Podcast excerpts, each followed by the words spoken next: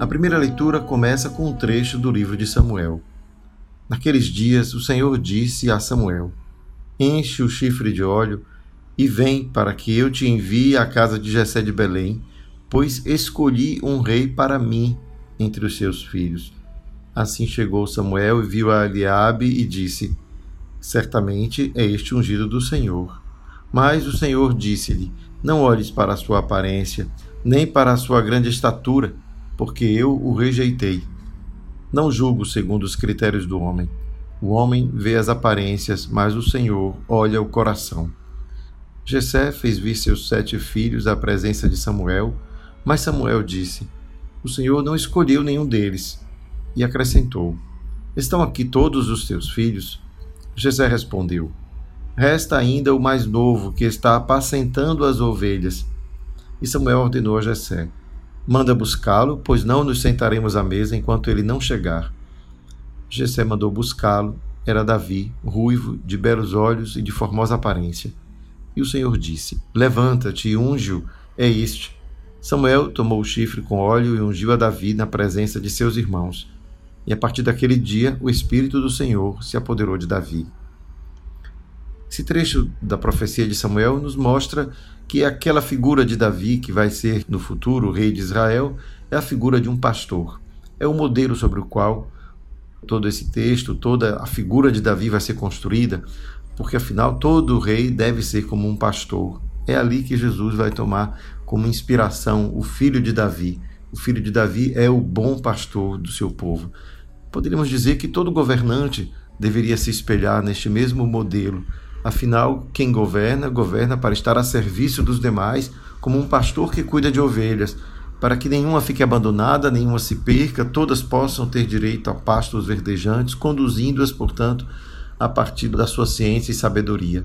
É nesse sentido que a ideia do pastor que cuida e apacenta uma ovelha se torna a ideia que guia todo tipo de todo governante de Israel e, portanto, Jesus se torna aquele que vai reinar sobre o povo como um bom pastor. Não à toa, o salmo deste dia recorda justamente a ideia de que o Senhor que é o nosso pastor, o Senhor é o pastor que me conduz, não me falta coisa alguma. Ser, portanto, ovelha deste rebanho, cujo Senhor é aquele que tudo criou, o Criador de todas as coisas, nos coloca, portanto, em uma relação de paternidade, de cuidado, de amor, de fraternidade que o espírito pastoril nos inspira. É nesse sentido, então, que a figura de Davi se torna modelo para falar de Jesus. Né? Jesus é esse que nos conduz. E é assim que a carta de São Paulo aos Efésios vai encorajar aqueles que seguem a Jesus a caminhar com este pastor. Aí diz assim a carta, irmãos: Outrora erais trevas, mas agora sois luz no Senhor. Vivei como filhos da luz. E o fruto da luz chama-se bondade, justiça, verdade. Discerni o que agrada ao Senhor. Não vos associeis às obras das trevas, que não levam a nada. Antes desmascarai-as. O que essa gente faz em segredo tem vergonha até de dizê-lo. Mas tudo o que é condenável torna-se manifesto pela luz e tudo que é manifesto é luz. É por isso que se diz: Desperta, tu que dormes, levanta-te dentre os mortos, sobre ti Cristo resplandecerá. Esse pequeno trecho da carta aos Efésios é um convite a fazer da vida uma luz que se expande por conta da conversão, ou se a gente puder usar uma palavra mais adaptada, da mudança de mentalidade. Né? Mudamos de mentalidade, vivemos como filhos da luz, iluminados que fomos pelo batismo. Por isso, os frutos de quem é batizado precisa aparecer. E aqui o texto vai resumir em bondade, justiça e verdade. Bondade, justiça e verdade. Que essas três palavras possam guiar o nosso modo de viver, de viver como cristãos, viver como batizados que fomos, iluminados por Cristo. Portanto, descobrimos que tudo aquilo que é contrário à bondade, à justiça e à verdade vem das trevas. E a gente pode muito bem dizer: a maldade, não é a impiedade ou a injustiça e a mentira só pode vir das trevas. Porque maldade, injustiça e mentira, tudo aquilo que afasta o coração de qualquer um daquilo que é o projeto de Deus para a vida. Muito menos um governante deveria ser guiado pela maldade, pela injustiça ou pela mentira, porque afinal o modelo de governante é aquele que é o pastor, que apacenta, que cuida, que tem zelo pelo seu rebanho. Nesse sentido, nós todos somos chamados também a ser pastores uns dos outros, né? nos cuidar uns dos outros, zelar, velar pelo cuidado daqueles que estão ao nosso redor, que de alguma maneira fomos confiados a eles. Deus nos confiou essas pessoas, aquelas que estão no nosso círculo mais próximo, aquelas que estão no círculo mais afastado, mas que de algum modo a nossa vida, a nossa presença influencia ou poderia exercer uma influência positiva, bondosa sobre cada uma delas, na medida em que somos também generosos e bondosos, agimos com justiça e verdade.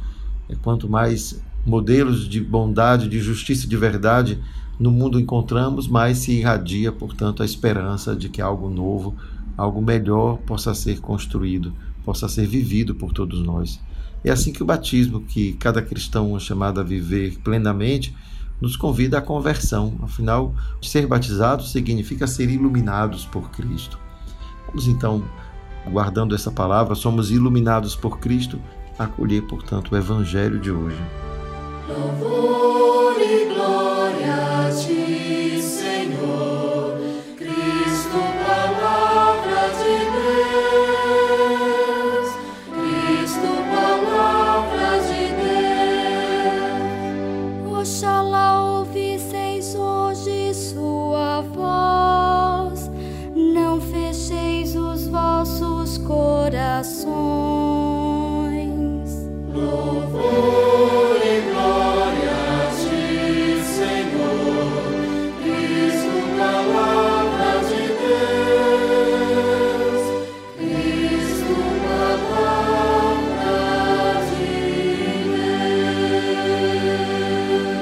Evangelho de Jesus Cristo segundo João. Naquele tempo, ao passar, Jesus viu um homem cego de nascença. Os discípulos perguntaram a Jesus: Mestre, quem pecou para que nascesse cego? Ele ou seus pais? Jesus respondeu: Nem ele nem seus pais pecaram, mas isso serve para que as obras de Deus se manifestem nele. É necessário que nós realizemos as obras daquele que me enviou enquanto é dia. Vem a noite em que ninguém pode trabalhar. Enquanto estou no mundo, eu sou a luz do mundo. Dito isto, Jesus cuspiu no chão, fez lama com a saliva e colocou-a sobre os olhos do cego. E disse-lhe: Vai lavar-te na piscina de Siloé, que quer dizer enviado. O cego foi, lavou-se e voltou enxergando. Os vizinhos e os que costumavam ver o cego, pois ele era mendigo, diziam: Não é aquele que ficava pedindo esmola? Uns diziam: Sim, é ele. Outros afirmavam: Não é ele, mas alguém parecido com ele. Ele, porém, dizia: Sou eu mesmo. Então lhe perguntaram: Como é que se abriram os teus olhos? Ele respondeu: Aquele homem chamado Jesus fez lama, colocou-a nos meus olhos e disse-me: Vai a Siloé e lava-te. Então fui, lavei-me e comecei a ver. Perguntaram-lhe: Onde está ele? Respondeu: Não sei.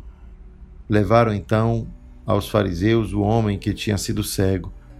Ora, era sábado, o dia em que Jesus tinha feito lama e aberto os olhos do cego. Novamente, então, lhe perguntaram os fariseus como tinha recuperado a vista. Respondeu-lhes: Colocou lama sobre meus olhos, fui lavar-me e agora vejo. Disseram então alguns dos fariseus: Esse homem não vem de Deus, pois não guarda o sábado. Mas outros diziam: Como pode um pecador fazer tais sinais? E havia divergência entre eles. Perguntaram outra vez ao cego: E tu que dizes daquele que te abriu os olhos? Respondeu: É um profeta.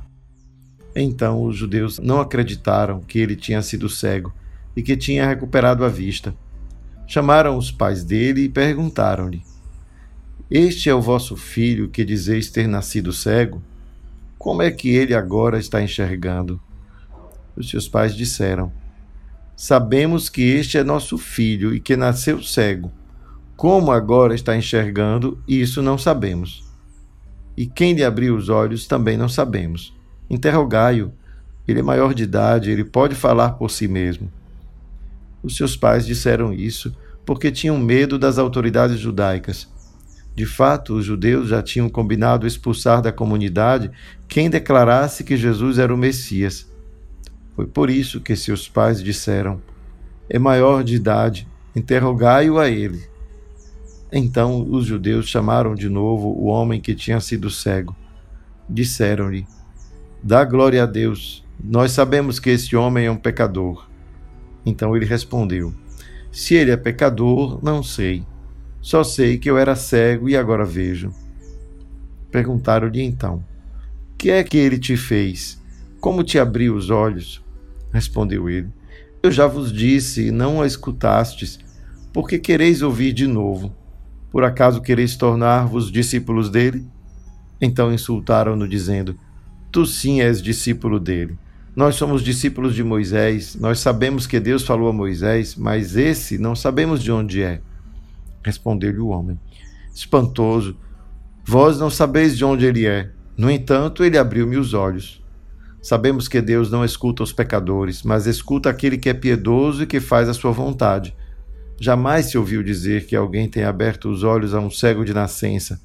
Se este homem não viesse de Deus, não poderia fazer nada. Os fariseus disseram-lhe: Tu nasceste todo em pecado e estás nos ensinando? E expulsaram-no da comunidade. Jesus soube que o tinham expulsado. Encontrando-o, perguntou-lhe: Acreditas no Filho do Homem? Respondeu ele: Quem é, Senhor, para que eu creia nele? Jesus disse: Tu estás vendo, é aquele que está falando contigo. Exclamou ele: Eu creio, Senhor, e prostrou-se diante de Jesus. Então Jesus disse: Eu vim a este mundo para exercer um julgamento, a fim de que os que não veem vejam, e os que veem se tornem cegos. Alguns fariseus que estavam com ele ouviram isto e lhe disseram: Porventura também nós somos cegos? Respondeu-lhes Jesus: se fosseis cegos, não teríeis culpa. Mas, como dizeis, nós vemos, o vosso pecado permanece. Palavra da salvação. Logo no início do evangelho de hoje, vemos Jesus que combate um preconceito dos discípulos que acreditam que aquele homem era cego porque de alguma maneira mereceu. Portanto, a sua doença era um castigo, uma punição pelo pecado, seja dele como de seus pais. E Jesus vai responder: nem ele nem seus pais pecaram, mas isso serve para que as obras de Deus se manifestem nele, dando, quem sabe, a cada um de nós uma chave para interpretar o sofrimento, não por quê, mas para quê. Muitas vezes é esse o dilema que nos apavora: por que, Senhor, isso acontece comigo?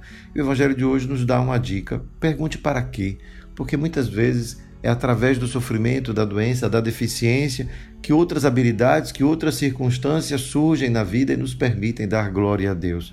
Seja pela capacidade que temos de suportar com paciência e, portanto, sem desesperar, estimulamos a outros a também serem mais capazes de viver a sua vida, o seu sofrimento, as suas angústias. E assim, cada um de nós, no encontro com o Senhor, não importa qual a sua circunstância na vida, é capaz de dar glória a Deus. Isto é, de manifestar que o seu coração não se afasta dele, porque continua confiando de que ele é este bom pastor que não abandona as suas ovelhas. É nesta confiança do Deus bom pastor que, portanto, o evangelho de hoje se desenvolve porque afinal a iluminação que vem a este homem pela cegueira que ele possuía e que agora é curado é muito mais um gesto simbólico. Afinal, o texto em que a cegueira aparece é bem curto. O que mais desenvolve-se no Evangelho de hoje é este diálogo sobre o que aconteceu com aquele homem. Ele se ilumina, vai reconhecendo Jesus aos poucos, Primeiro é Jesus, é um profeta, e vai aprofundando a sua compreensão até o momento em que ele é o Filho do Homem, é o Senhor.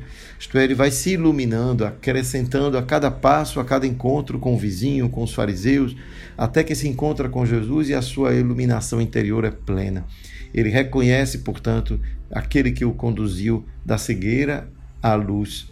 E ao contrário, os demais vão passando daquilo que parecem ver a uma cegueira cada vez maior. De maneira que o Evangelho vai confrontar essas duas cenas: a cena do homem que se ilumina com o encontro com Jesus e aqueles que se aprofundam na sua treva, na sua escuridão, se tornando, portanto, cegos, embora sejam aqueles que veem. E é assim que termina o nosso texto: Se fosseis cegos, não teríeis culpa. Mas, como dizeis, nós vemos, o vosso pecado permanece. E aí, quantas lições de vida tiramos, não é?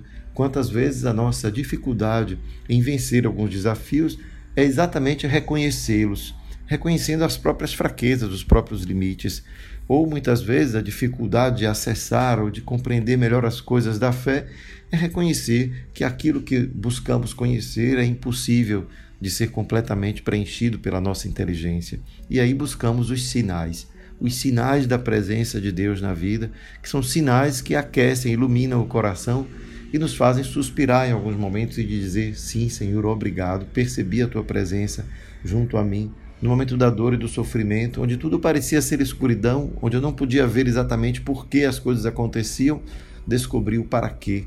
Elas poderiam então me ajudar a viver melhor, a valorizar as coisas mais importantes, a quem sabe perceber o valor das pequenos pequenos gestos, um carinho, um afeto, uma ternura, um reconhecimento grato pelo bem que recebeu e pequenos gestos que vão abrindo nosso coração uma luz interior maior. Vamos nos percebendo pertencente a um outro. Somos filhos e filhas de Deus e, portanto, nos iluminamos cada vez que nos colocamos no lugar de filhos. E assim como filhos, nos reconhecemos irmãos. É assim que essa cegueira interior vai sendo curada dentro de nós. Portanto, esse evangelho é uma grande metáfora para a cegueira interior que nos impede de agir de modo a nos convertermos, a mudar a nossa mentalidade, a buscar viver conforme Cristo viveu. É dessa forma que este evangelho de hoje, colocado assim no tempo da quaresma, quer ser para nós um convite, um convite à conversão, a deixar-se iluminar pela vida de Cristo, assumindo os próprios limites, as próprias fraquezas, mas aceitando-os de maneira a perceber que, com o toque da graça, o toque da presença do Senhor, tudo se transforma. A nossa capacidade de ver o mundo, de lidar com o mundo, de enfrentar o mundo, se torna nova, diferente, porque confiamos que Ele é o nosso bom pastor que nos conduz. Não vivemos nas trevas da própria confusão interior, das nossas neuroses, das nossas dificuldades de entender o que está ao nosso redor, mas vivemos de maneira mais serena a relação com aquele que nos liberta, portanto, da escuridão, né? a escuridão do pecado. É ali que mora, ou que se aninha dentro de nós, tantas atitudes que nos impedem de progredir na vida, progredir em todos os sentidos, até financeiramente. Né? Que cada um de nós possa descobrir nessa iluminação interior um jeito de viver que nos torna mais felizes. Poderá não nos tornar mais ricos, mais cheios de, de bens materiais, mas se conseguirmos tornar nossa vida mais feliz, teremos alcançado aquilo que nenhum dinheiro no mundo poderá nos dar. Por isso que essa iluminação interior é a chave, é a chave para o um encontro consigo mesmo, o um encontro com Deus, que é o um encontro que liberta e que nos salva, nos ilumina. Colhei, Senhor, dentro de cada um de nós, dai-nos a força e a coragem de nos deixar vencer por aquilo que dentro de nós parece ser uma resistência. Resistimos a abrir os olhos e ver a realidade, ver o mundo, ver a tua presença. Portanto, ajuda-nos a curar esta cegueira interior, para perceber o teu olhar, o teu abraço, a tua presença de bom pastor, e assim construir na nossa vida cotidiana relações humanas mais saudáveis, mais vivas, mais baseadas, como disse São Paulo na sua carta aos Efésios, na bondade, na justiça e na verdade, que são frutos do nosso batismo, frutos desta iluminação interior que só o teu Espírito pode nos dar. Por isso, converte-nos, ajuda-nos a mudar de mentalidade, abrir os nossos olhos, curar nossa cegueira. Que o Senhor nos abençoe hoje e sempre, Pai, Filho e Espírito Santo. Amém. O homem chamado Jesus fez barro e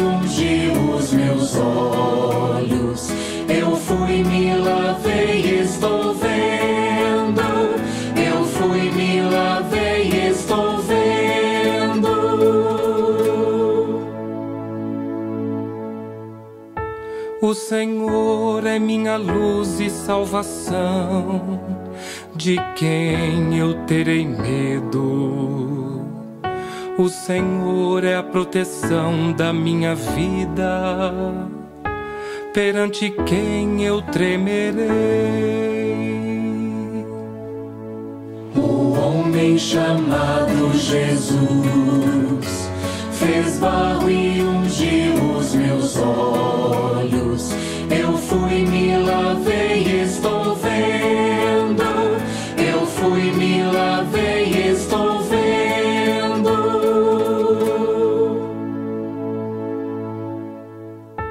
Quando avançam os malvados contra mim, querendo devorar-me são eles inimigos e opressores que tropeçam e sucumbem.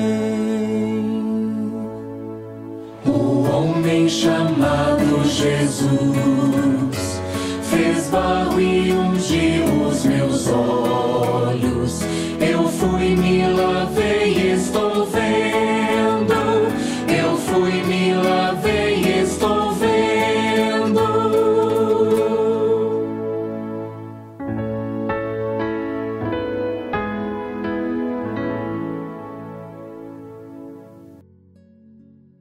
concluir o programa de hoje, deixo um convite especial a você que deseja um dia ir à Terra Santa, conhecer os lugares por onde Jesus passou na Galiléia e em Jerusalém.